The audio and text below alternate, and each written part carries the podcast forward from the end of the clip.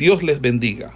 Reciban un cordial saludo por parte del Ministerio El Goel y su centro de formación, quien tiene el gusto de invitarle a una exposición de la palabra de Dios en el marco del programa de formación de biblistas e intérpretes de las Sagradas Escrituras, hoy con la asignatura de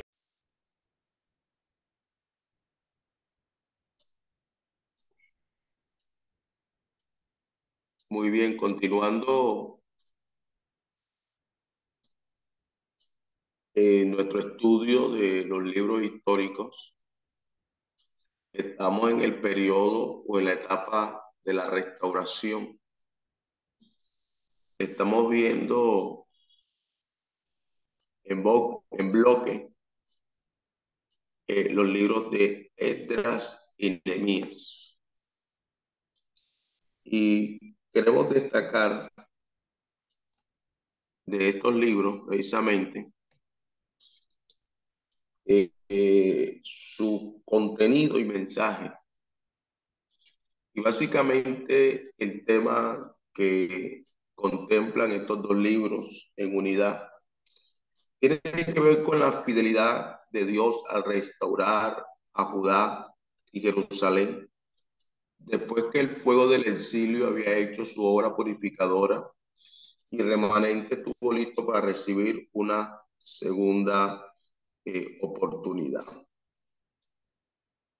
Entonces Dios, eh, retomando un poco la, la, la idea de la, de la clase anterior, Dios toma tres grandes caudillos de los judíos que se destacan dentro de este relato y estos tres grandes caudillos que Dios toma eh, son los siguientes. Tenemos eh, a Zorobabel, y recordemos que Zorobabel era un príncipe de la casa de David. En segundo lugar tenemos a Edras, y recordemos que Edras era un hábil eh, escriba de la ley de Moisés. Y tenemos al tercero, caudillo o, restaurador, en este caso sería Nehemías, y Nehemías era el copero del rey de Persia. Entonces, mediante su dirección y su devoción, Nehemías pues logró reconstruir a Jerusalén y hacerle una ciudad poderosamente fortificada. Eh, capaz eh, de mantenerse hasta la vida del Mesías prometido eh, unos 450 años después. asimismo, se destacan en el relato tres reyes persas que lo, lo veíamos narrado en el, en el video, que son precisamente Ciro, Darío y Artajerjes y particularmente eh, se puede mostrar como instrumentos eh, involuntarios en las manos de Dios para ayudarle a que ellos lograran sus eh, propósitos, sus propósitos. Entonces, quiero hablar un poco acerca de lo que corresponde a la personalidad e importancia de, de Edras. Y espero que usted vaya eh, conjuntamente conmigo en todo lo que vamos a estar eh, desarrollando en esta mañana. Entonces, hablando un poco acerca de la personalidad e importancia que, tiene Edras. Eh, lo primero que vamos a, destacar aquí es que Esdras era un escriba. Y eso lo estuvimos eh, mirando la semana pasada.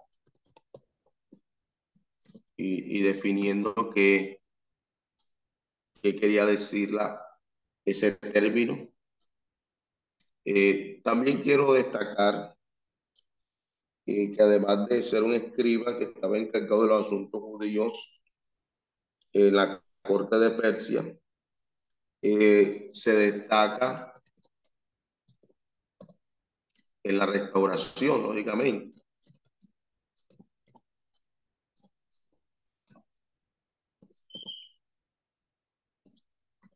Eh, se destaca en la restauración eh, y realmente lo hizo más que cualquier otro por lo siguiente, porque fue un hombre que, eh, y, lo voy a tomar como tercer lugar, porque él contribuyó a la formación del carácter judío. Contribuyó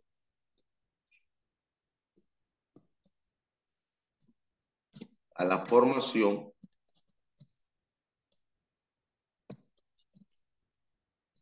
del carácter judío.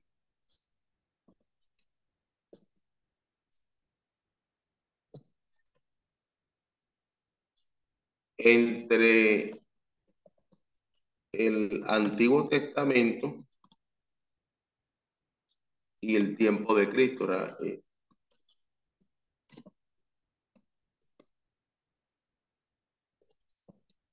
Ok. Eh, también debemos destacar en relación a, a que se llama, eh, se llama escriba versado de la ley. Se llama escriba eh, versado de la ley.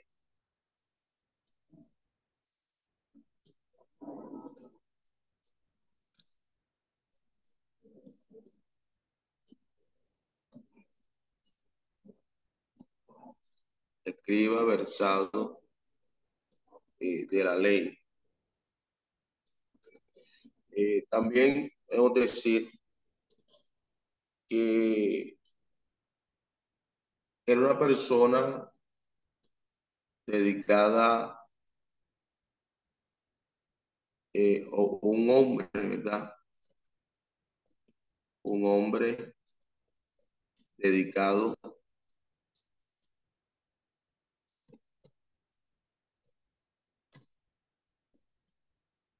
al estudio.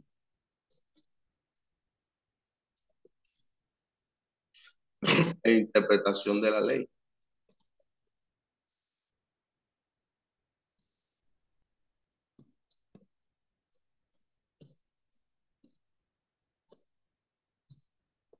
Eh, sus muchos años de permanencia en el Palacio Persa y su trabajo en el Departamento de Asuntos Judíos pues lo familiarizaron con la ley mosaica, en cuyo espíritu ahondó, trayendo su verdadero sentido.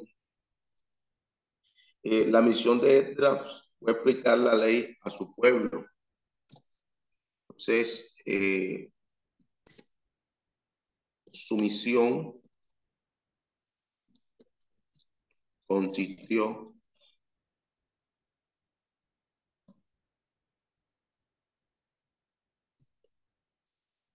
en explicar a su pueblo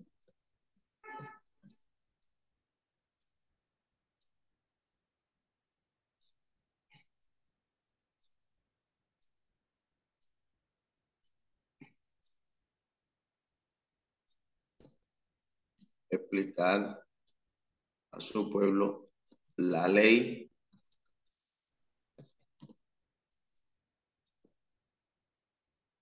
y cómo y cómo vivir y cómo vivir conforme a ella.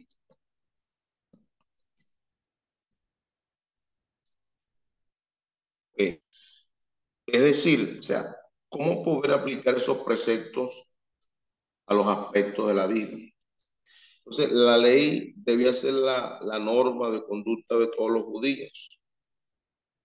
Entonces, Edra sirvió de modelo a los escribas de la época, no tanto eh, sin tener las características pues, desagradables que tenían estos en los tiempos de Jesús. Entonces, su figura se ha, se ha agrandado en la tradición talmúdica hasta el punto que se ha llegado a considerar como el segundo eh, Moisés. Y creo que esto es importante. Se ha llegado a considerar como el eh, segundo Moisés.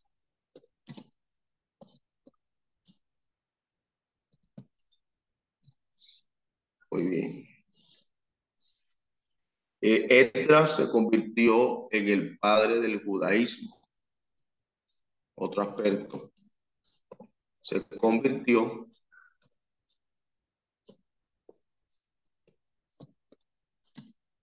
en el padre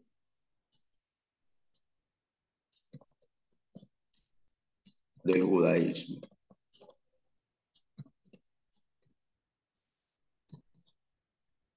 Ok. En sus tres ideas esenciales.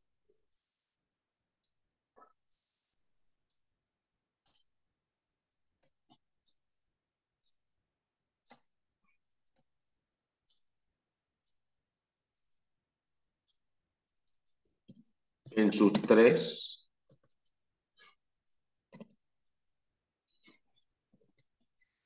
ideas esenciales. ¿Y cuáles son esas tres ideas esenciales? Bueno, un, uno eh, tiene que ver con la raza escogida.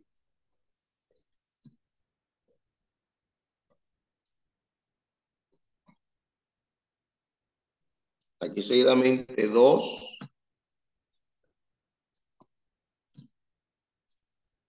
Eh, la ley.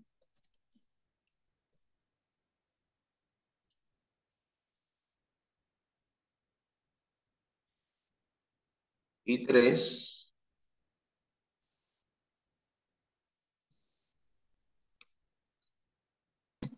eh, tenemos el templo.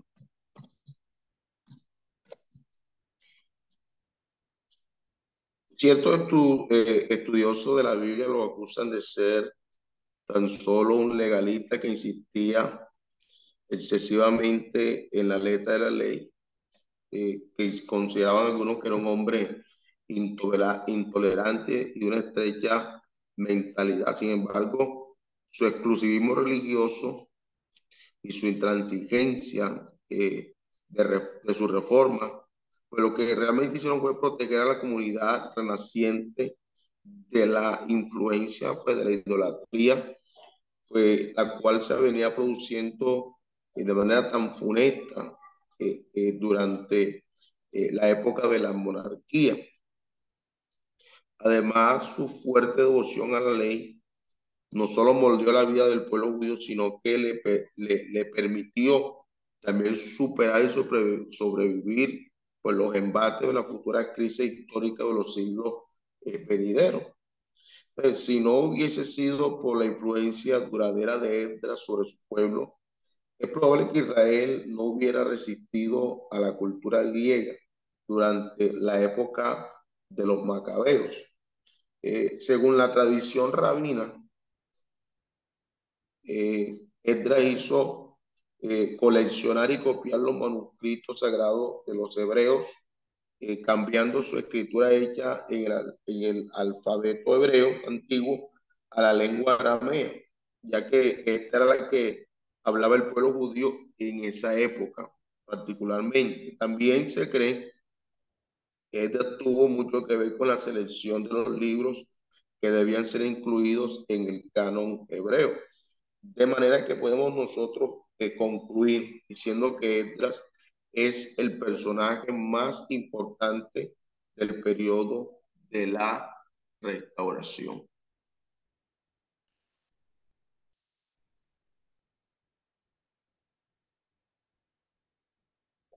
Muy bien.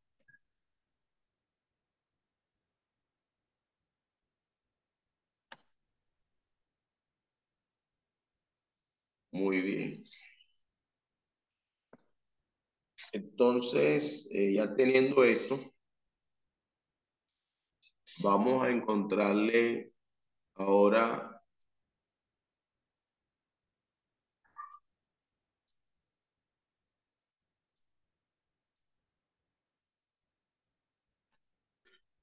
Ok.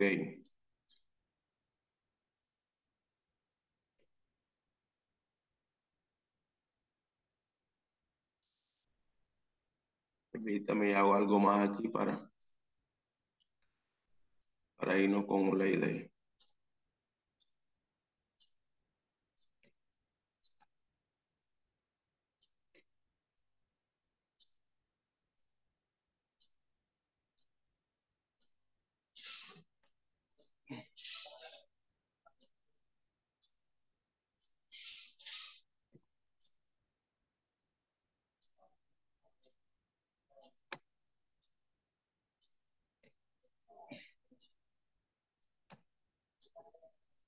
Muy bien. Entonces, aquí tenemos que encontrar, eh, después de haber mirado esto,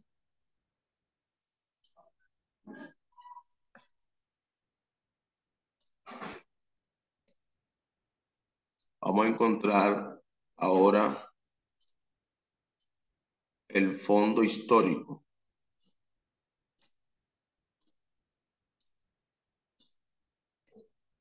Fondo histórico.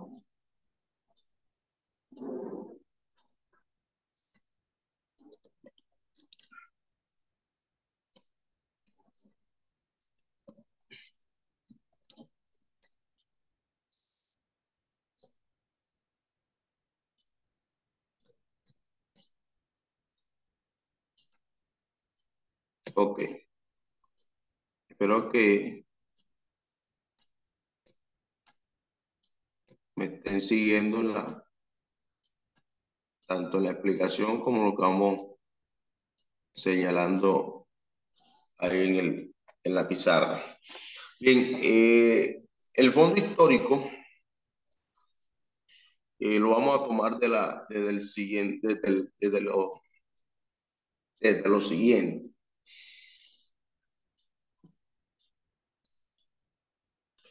Y es que Isaías pues había profetizado alrededor de 150 años antes de la restauración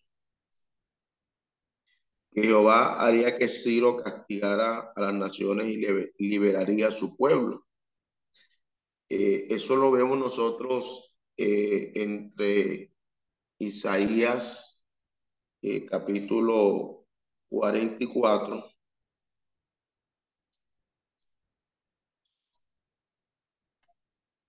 como base bíblica. la cita aquí sería eh, Isaías capítulo 44, versículo 24 al capítulo 45, exactamente hasta el versículo 8.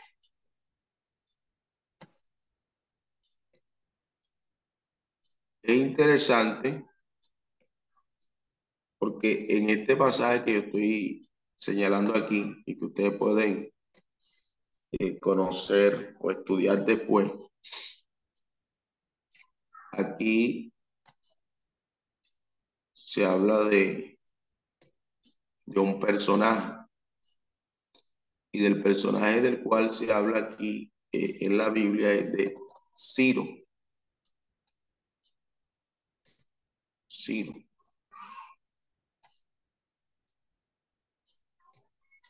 Ok. Entonces, a este gran fundador del imperio persa, eh, encontramos que se le llama eh, pastor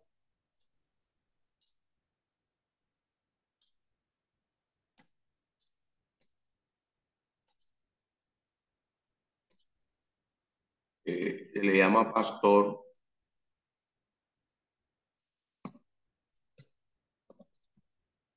por un lado. Pero además de llamársele pastor, yo sé que usted ha leído el texto,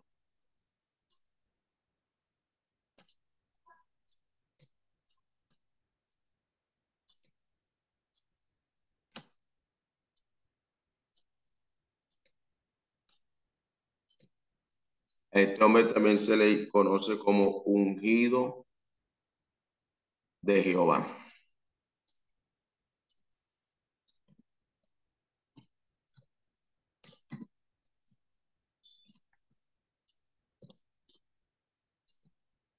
Ungido de Jehová.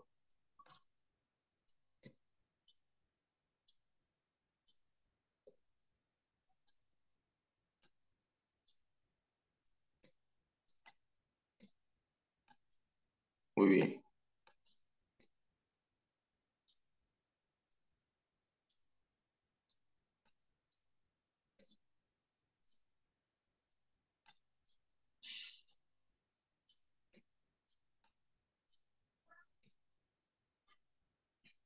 pastor y también ungido de Jehová.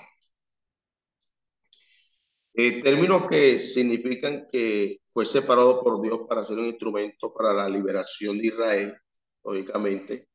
Eh, alrededor del año 558 antes de Cristo, eh, este hombre, Ciro, ascendió al trono de Asán, eh, pequeño principado persa cercano al Golfo Pérsico. Y luego comenzó su carrera vertiginosa y, victoriosa. Eh, al hablar de Ciro, eh, mis hermanos, estamos hablando eh, de un hombre, de, de, un genio militar, que era un hombre que se caracterizó por ser un organizador bastante extraordinario. En el año 549 se apoderó por la fuerza del reino eh, de Media, eh, regido por Astiages, Astiages, el rey Medo que había tratado de castigar la insolencia de este rey vasallo, pero fue vencido en la batalla entregado por sus mismas tropas eh, a Ciro. tres años después, Ciro eh, cruzó el Éufrates y llegó, llegó eh, llevó su victorioso ejército hasta el Asia Menor, tomando eh, posesión de la fabulosa riqueza de Creso, rey de Lidia. mientras tanto, el imperio caldeo iba debilitándose al término del brillante reinado que había tenido o había logrado con Nabucodonosor en el 562. Eh, Babilonia fue sacudida por una serie de revoluciones y no solamente eh, revoluciones, sino que también eh, con una ola impresionante de asesinatos. El último rey que se llamó Nabunabi, Nabunai, perdón, o también se le conocía como Nabonides y su débil y vacilante hijo Belsasar, eh, que reinaba junto a él, iniciaron ciertos cambios religiosos, eh, restringiendo algo del culto al dios Malkut y promoviendo la antigua religión de la diosa lunar Sin. De esta manera, pues despertaron la oposición de los sacerdotes y el resentimiento del, pueblo eh, sobre ellos. Entonces, por eso estos eh, permanecieron o, permitieron que el, conquistador Ciro ocupara la ciudad en el año 539 sin resistencia y aún lo recibieron como libertador. El cetro del poderío mundial pasó así de, de, haber estado en manos de los babilonios a, al de los persas y se cumplió en pie de la letra la profecía de Isaías y del profeta Daniel eh, en los capítulos de 47 y en el capítulo 5 de, de, del profeta eh, Daniel. Entonces, esto nos lleva posteriormente a Isaías 47 y Daniel capítulo 5. Muy bien.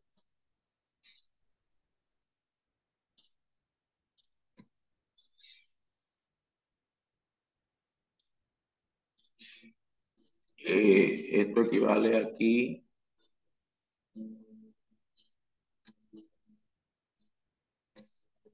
exactamente al año 539.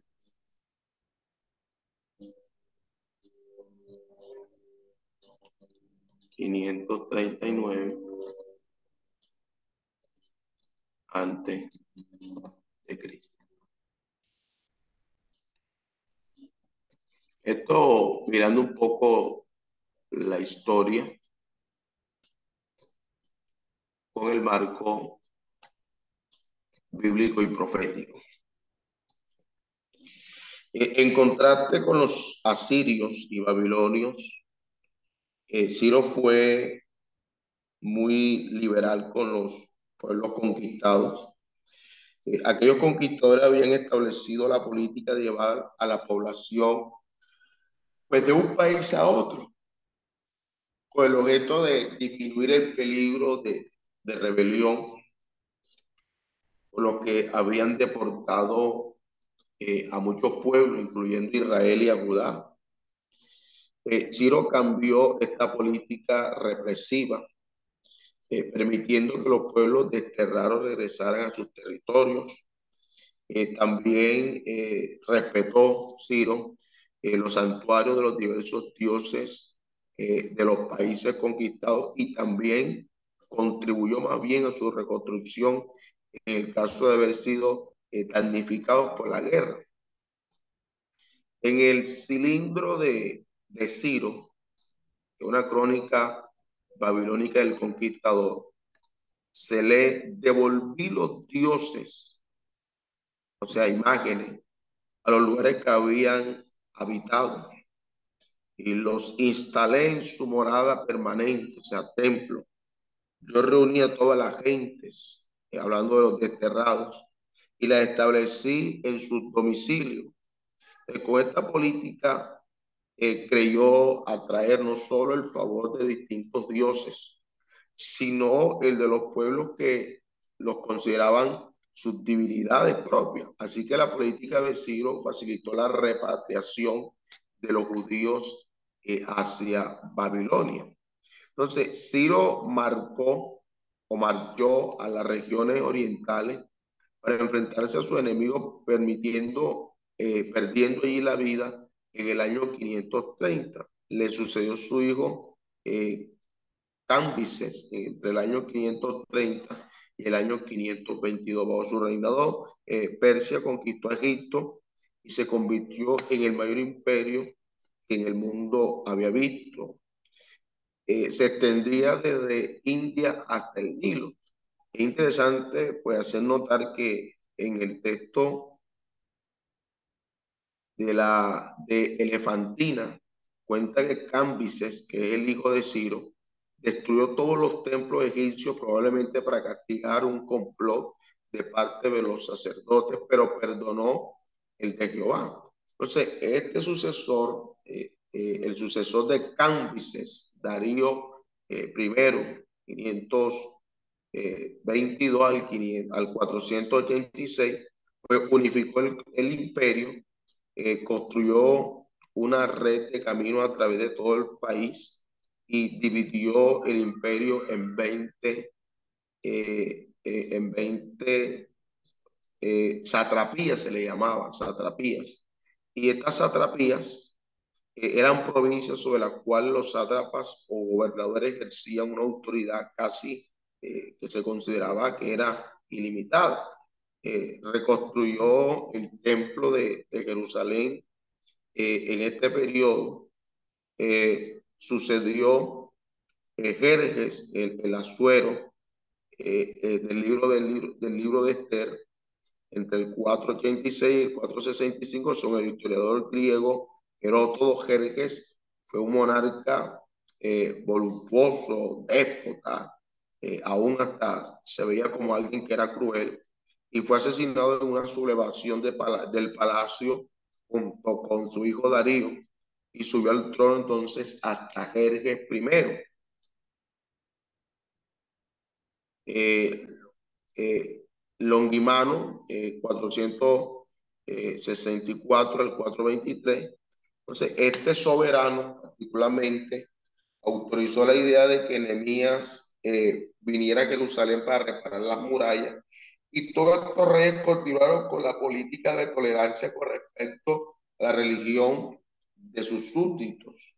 Eh, usted lo puede mirar eh, en el capítulo 6, versículo 6 al 10 del libro, del libro de Esdras, eh, Esdras 7, 11. Vamos a leerlo un momento. Y quiero que miremos Esdras capítulo 6. Anote Esdras capítulo 6. Y vamos a leer el versículo 10. 6 al 10. Esdras 6. Ahora pues, Tani, gobernador del otro lado del río de Setar, Borsai, y vuestros compañeros, los gobernadores que estáis al otro lado del río, alejados de allí, deja que se haga la obra de esta casa de, de Dios, que el gobernador de los judíos y sus ancianos reedifiquen esa casa de Dios en su lugar. Y por mí es dada orden de lo que debáis hacer con los ancianos de los judíos para edificar esa casa de Dios, que la hacienda del rey que tiene del tributo del otro lado del río sean dados puntualmente a estos varones los gastos para que la para que no cese la obra. Y lo que fuese necesario, becerros, carneros y corderos para holocausto al Dios del cielo, trigo, sal, vino y aceite, conforme a lo que dijeren los sacerdotes que están en Jerusalén, les sea dado día por día sin obstáculo alguno, para que ofrezcan sacrificios agradables al Dios del cielo y oren por la vida del rey y por sus hijos. En el capítulo 7, versículo 11, dice la escritura, 7.11 de Esdras. Dice la esta es la copia de la carta que dio el rey Atajerja al sacerdote Esdras, escriba versado los mandamientos de Jehová, en sus estatutos a Israel. Y un texto paralelo a, lo que estoy señalando eh, sería Nehemías capítulo 2. Aunque Israel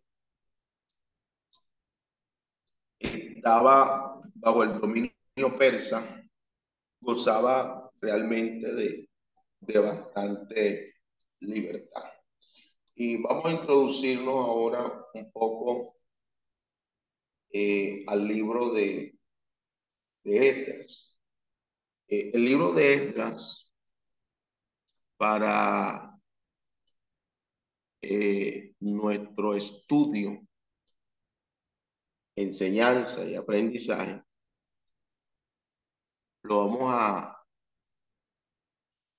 a dividir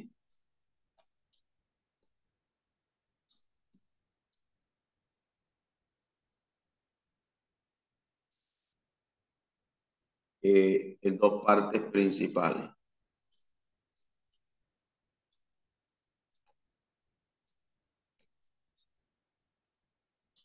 La primera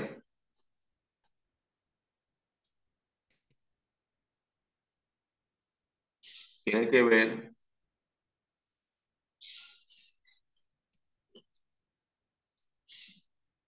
con el primer regreso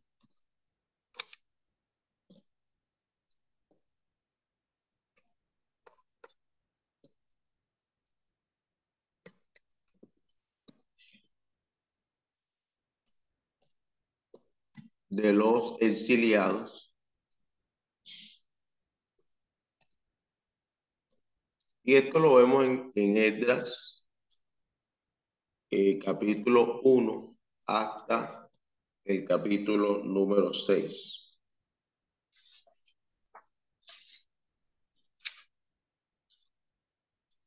Y aquí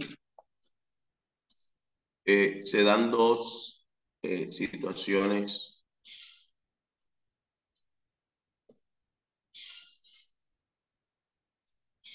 Aquí se dan dos situaciones que, que le voy a colocar aquí a continuación.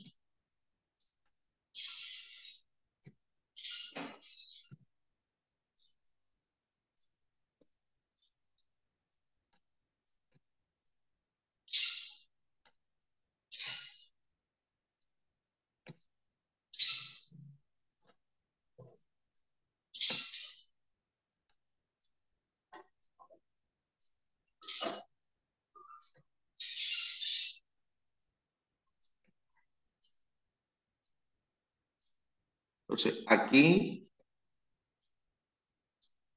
vamos a mirar eh, como punto A eh, que se organiza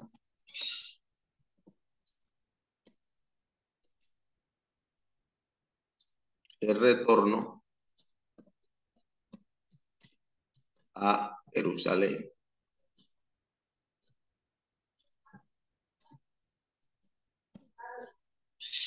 Eh, esto específicamente, nosotros lo vamos a, encontrar, eh, eh, bueno, estamos en este, bueno, entonces, entonces, de esta forma o de esta manera, nosotros podemos tener un bosquejo general acerca del libro de Esdras, libro de Esdras. Eh, luego vamos a encontrar una tercera parte.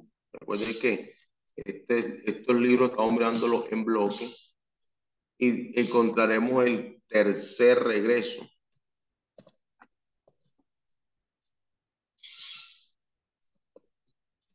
Tercer regreso. Ya el tercer regreso eh, corresponde al libro de Nehemías entre el capítulo 1 y el capítulo número 7 eh, de,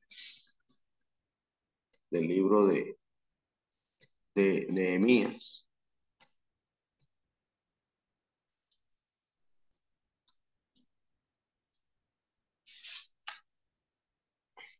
Eh, ¿Qué encontramos eh, en, este, esta, en esta división? Bueno, aquí encontraremos eh, que Nemías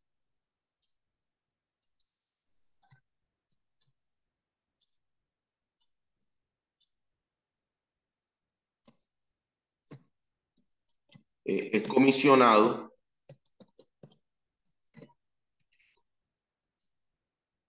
por Artajerjes.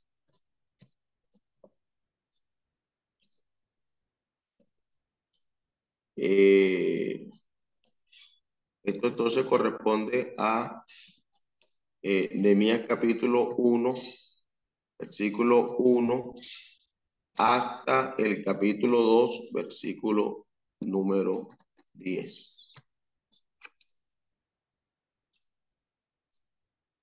Eh, el punto siguiente aquí es que comienza la construcción de los muros.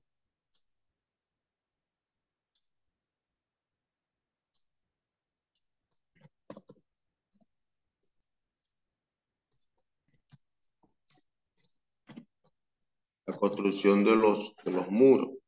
Eh, ¿Dónde sigue? Bueno, sigue en el capítulo 2, versículo, a ¿dónde quedamos? Versículo 11, hasta el capítulo 3, versículo 32. Luego eh, continuamos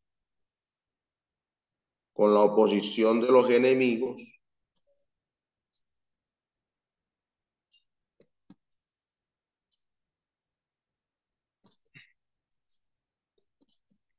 Oposición de los enemigos externos.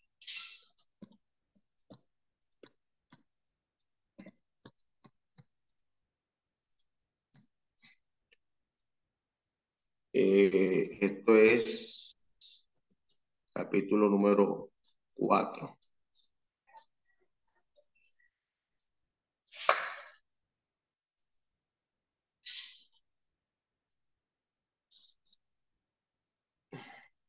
Eh, en el punto siguiente, que es el de, ahorita lo, lo voy a, a colocar mejor, se da la oposición de los enemigos internos.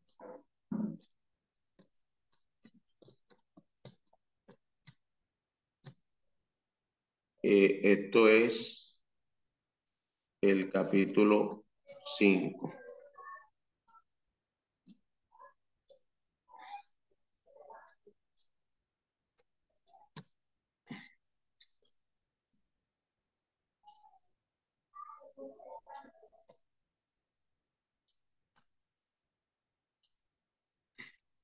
Voy a tratar aquí de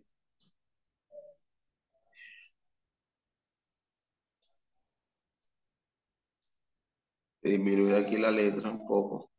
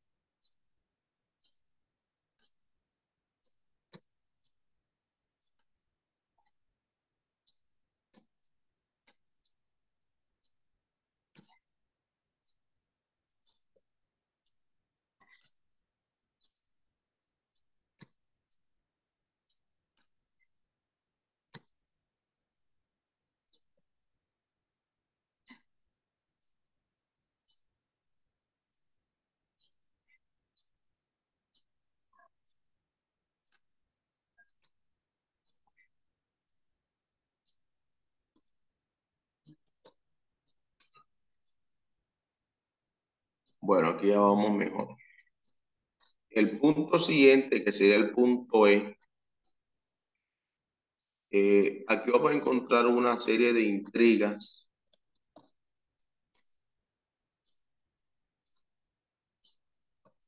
Intrigas de los adversarios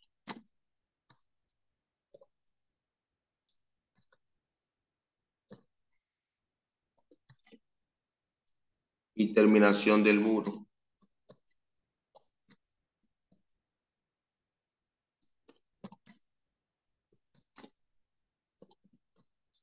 del muro.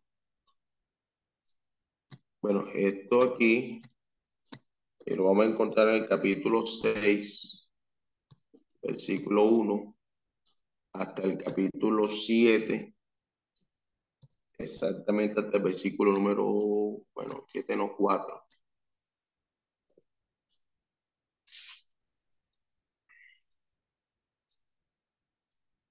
El punto siguiente, sería el F, tiene que ver con las disposiciones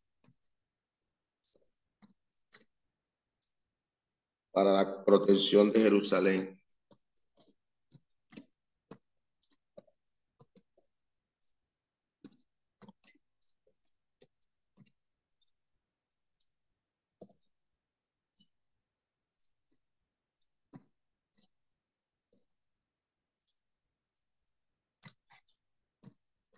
A disposición, a la protección de Jerusalén. Eh, esto es en el libro de Nehemías, esto es el capítulo 7. Eh, Siendo esta entonces la, la, la, la, la tercera parte eh, ya la cuarta parte de este bosquejo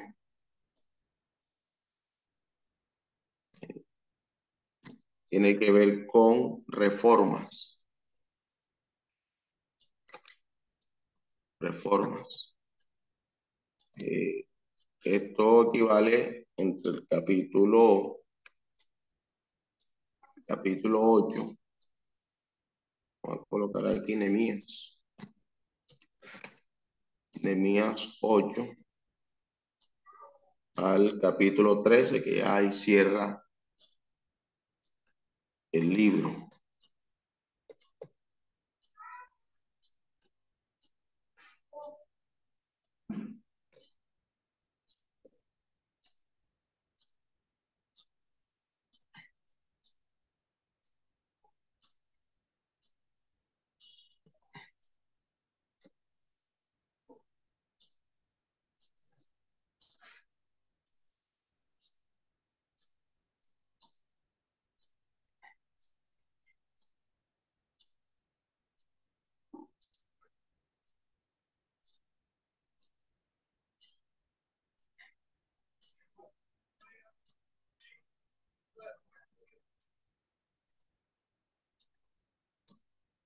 Bueno, vamos a la reforma.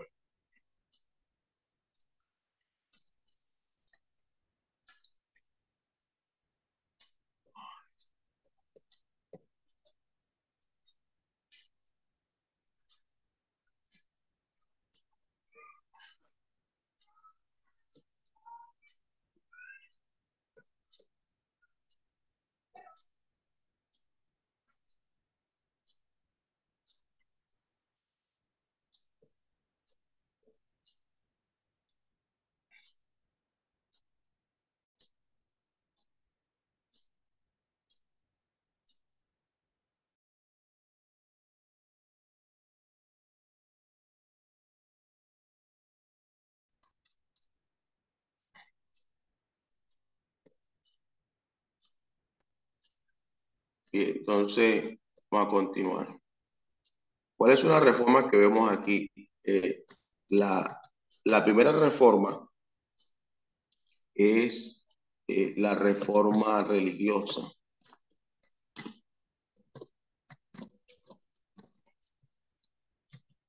esta reforma religiosa está entre el capítulo 8 y el capítulo 10, exactamente.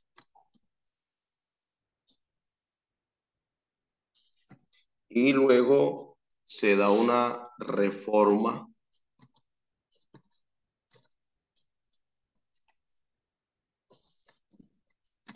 eh, social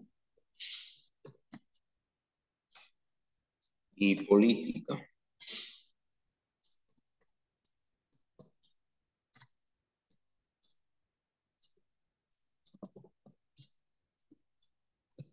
Eh, esto ya es capítulo 11 al, al capítulo número 3. Y ahí terminan estos dos, estos dos libros. Vamos a hacer aquí unos pequeños arreglos para que todo nos quede bien organizadito aquí.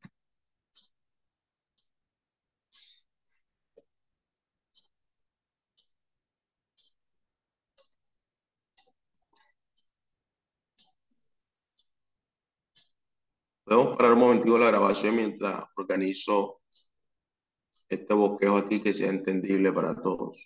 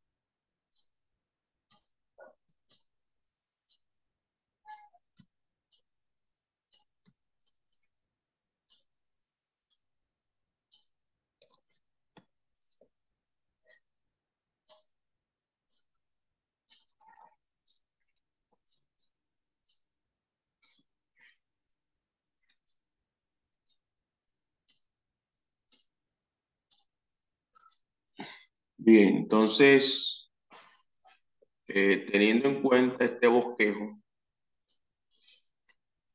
eh, van a, a ustedes estar leyendo los libros de Esdras y los libros de, el libro de Esdras y Nehemías.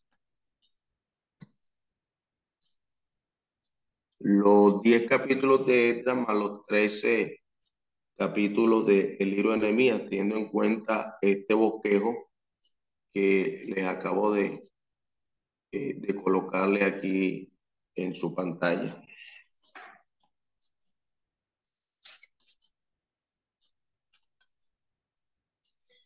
Y bueno, vamos a, a terminar hoy aquí y a la próxima clase eh, finalizamos ya el libro histórico con eh, el libro de Esther, ya lo que nos correspondería mirar la próxima semana.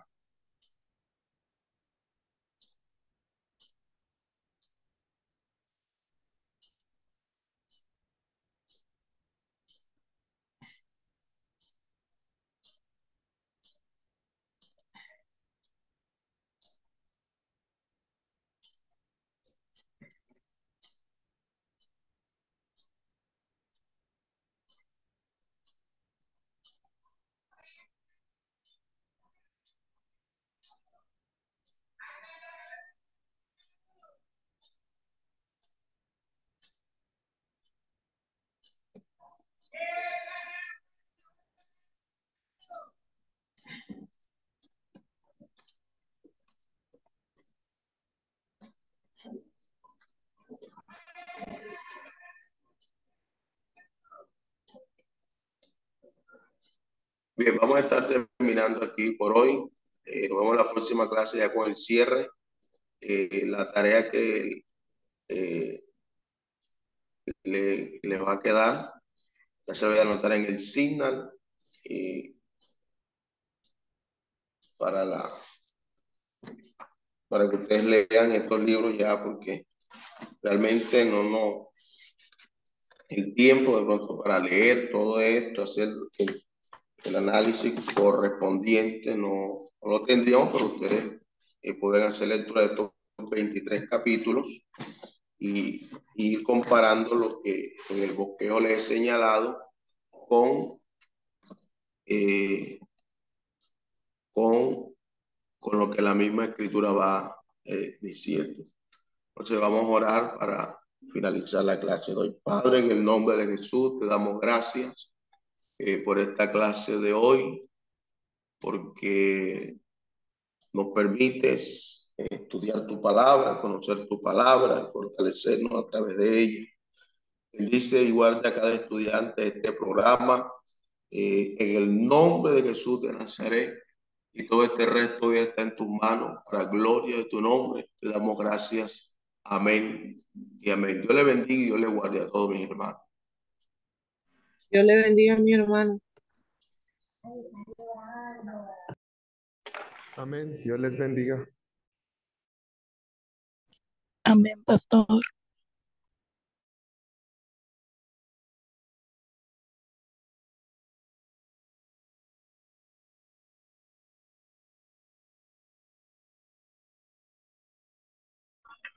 Dios les bendiga a todos.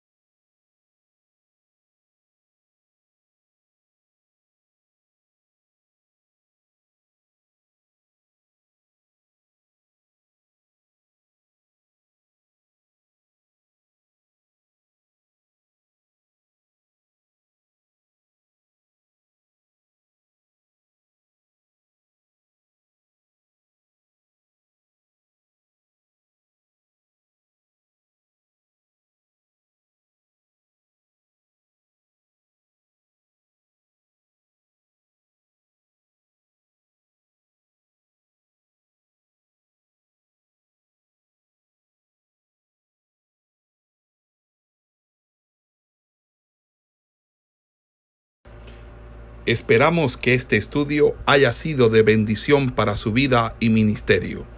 A Dios sea la gloria. Este es el Ministerio El Goel, vidas transformadas para cumplir el propósito de Dios.